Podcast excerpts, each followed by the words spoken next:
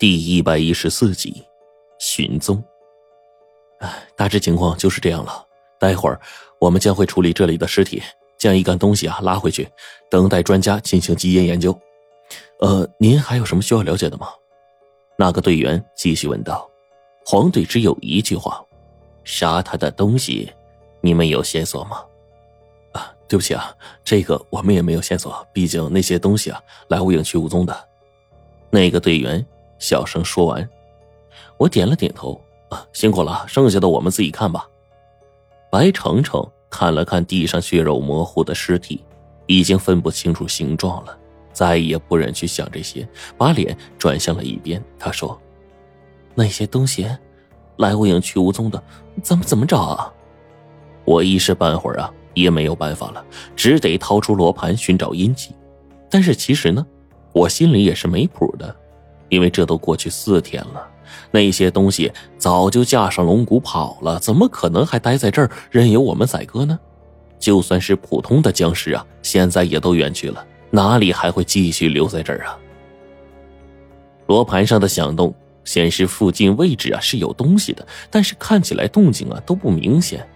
这片林子我觉得几乎没什么戏，只是啊，看着那腐蚀溃烂到底的死树。我是越看越觉得恐怖离奇，那些树啊，居然是被别的毒给毒死的，而这其中呢，还包括一棵长在秦岭山里剧毒的树，它也是被外来的毒给毒死的。我顺带着往前方那恐怖的轨迹上看去，一路查看，八百米的位置上发现一个早已经死在一旁的黑熊，这家伙二级保护动物。但是出现在太白山林场，我却是一点也不奇怪。只是呢，这熊一身完好，只是他所有的血液流失个干净，又是吸血。只要确定下来这些东西啊依旧吸血，那就有机会了。我跟黄队说：“要不咱们去市局或者县局去看看吧？”公安局吗？黄队问我，我点了点头。啊。这些东西要吸血，说不定呢，可以打听到最近关于死人案件里边一些蛛丝马迹，说不定咱们能找到一些线索。我跟黄队还有白程程重新上车，往市区的方向开。此刻呀，不管是参加任务的哪支小队，都在想尽办法寻找那些东西，而我们也在尝试。至于结果，没想到这一行还真没有辜负了，我们竟然有意外的收获。我们的到来受到了积极的配合。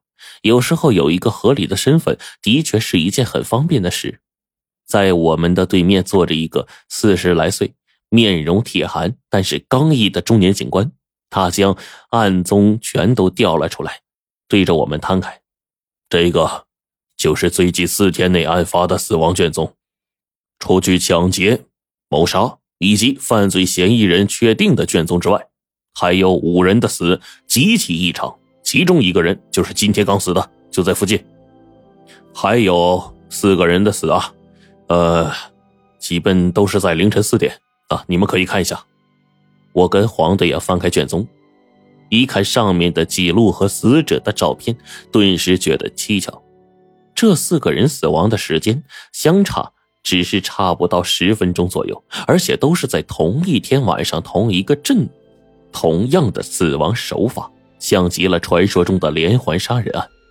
但是看照片上啊，还有上面的备注，我的眼神顿时一聚，又仔细的读了一遍：受害人失血过多而死，经法医检验，死者肩头有两枚小孔，孔为失血源头，初步判定为他杀，有待警方进一步甄别。看到这儿，我就觉得。极有可能就是了。果不其然，后面有几张照片上啊，专门为这些伤口小孔啊拍了个特写，我一眼就认出来了，这的确是被咬的伤口。但是从伤口上看，这不像是牙洞，不像是僵尸一类所咬的，反倒像极了是吸血妖孽咬人的痕迹啊！我就问面前的警官：“这些死者现在下葬了吗？”“哦，都在太平间呢。”根据规定啊，还未追查出凶手，尸体呢暂时需要保存，不允许下葬。呃，你们需要再看看尸体、检验伤口吗？到这里，我摇了摇头，已经确定的事情就不需要再去验证了。我的眼光绝对不会出错的，只是这也说明了这些玩意儿极有可能就在附近出现过，却依旧无法追查出现在的踪迹。就在这个时候，正赶上个寸劲儿，一个警员从外头着急跑进来，就说：“洪警官，有人报案。”两位稍等，我去去就来。洪警官急忙出去啊，接这个报警电话。不多时，他就从外面回来了，整个人的脸上全是疲惫的神情啊！哎呀，这件事儿，洪警官沉着一张脸坐下来，理了理思绪，才缓缓的对我们说：“发现报案，如出一辙。这次的事情啊，发生在八十公里外的一个地级市，也归我们的管辖范畴。哎，对不起两位啊，我有公务，先告辞了，下次我们再谈吧。”黄队站起来告辞，顺带说：“这件事我们也在调查，不过这种案子呀，多半会是个悬案，查不出来东西的。”我心里嘿嘿一笑。黄队也就是没明说啊，倘若说出来这些东西涉及到要挟之类的，有人信才怪呢。不料呢，洪警官也是个好警察，他点了点头说：“现在看来啊，根本找不出证据，极有可能变成悬案。可是即便这样。”我们也得去，悬不悬案的暂且不说，首先我们要调查个清楚。我对这个警官呢笑了笑，心说这人倒是个有原则的汉子。跟着黄队往出走，我一把拉住他：“哎，你去问问局长，刚才洪警官接到的报案地点，咱们也去。你是怕这群家伙在坏事儿，所以之前没问？”黄队说。我点了点头。把大致位置问了个清楚，我们也是立马驱车往那儿赶。八十公里，实际上啊，路不怎么好。等我们开到的时候，已经是晚上了。白程程看了看周围，他还真没看出什么异常。我一路上都在捣鼓着罗盘，可除了发现几个阴地之外，也没有什么明确的收获。毕竟啊，作奸犯科的阴魂并不多。这就好比社会上大多数都是好人一样，作恶的呀就那么几个。要真是满世界都是厉鬼怨鬼，那就甭活了。别说抓了，我自己活不活得过来还不一定呢。我就跟黄队呀，很快找到了案发时候的那条小巷道。案发是在昨天晚上，今天夜里啊倒是清静，我就抱着罗盘呢，一路瞎琢磨。这指鬼的方法跟看风水啊其实相似。我跟白程程一说这办法。哎，这丫头极其聪明，端着另一方罗庚啊，就跟着黄队俩人开始探查。我们逐渐的就分道扬镳了。我大概是往另一边走了一公里多，远处堆着不少还没有卖出去的砖，前方是漆黑一片的大厂房，连个亮灯的都没有，应该是一间废弃的砖厂。可偏偏罗盘到了这儿，却有了响动。我耳朵里听鸣音的这个功夫，顿时就起了作用。此时呢，却听到了一点异样的响动。我不知道啊，不知道怎么说，就是我听到的这个鸣音。但是呢，只要这个鸣音里听到的东西不是有问题，就肯定有古怪。我顺着就往前两百多米那个废弃砖厂那边走，逐渐的，手里这家伙事儿啊越来越陡，指针不停的绕着圈一圈比一圈速度快。这一会儿啊。离砖厂还有七八十米呢，仅仅这一身的阴气就这么重啊！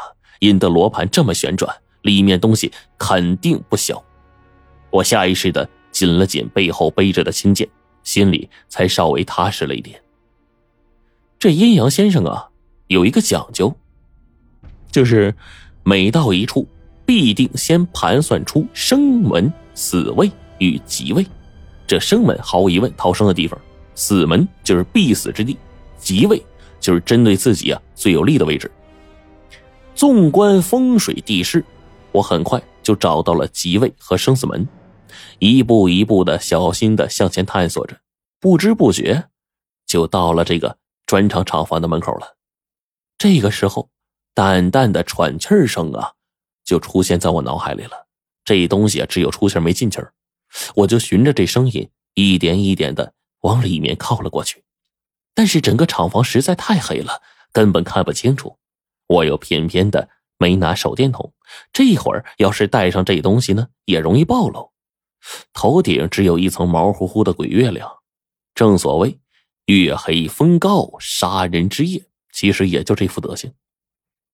我这边呢，便紧着呢往里面一靠，一步就踏入到厂房之内了。但是此刻我还没来得及观察四周呢，一个胳膊突然将我挡住，我大吃一惊啊！顿时要动手，那东西滑不溜秋的，一转瞬就扑到了另一方。这整个屋内根本看不清楚，我他妈就急了，一把将这个罗盘放回百宝袋，顺势拔出了青剑。顿时屋里嗷的一声惨叫，一道干涩的声音传过来：“你不犯我，我不犯你。”那东西啊，声音极其难听，就好像一个不会说话的人呢，正在学人说话似的。然后呢，我下意识便以为啊，那东西啊是在对我说。我便开口说：“你。”但这“你的”这个字还没说出口，另一个声音却响起来：“你得死！”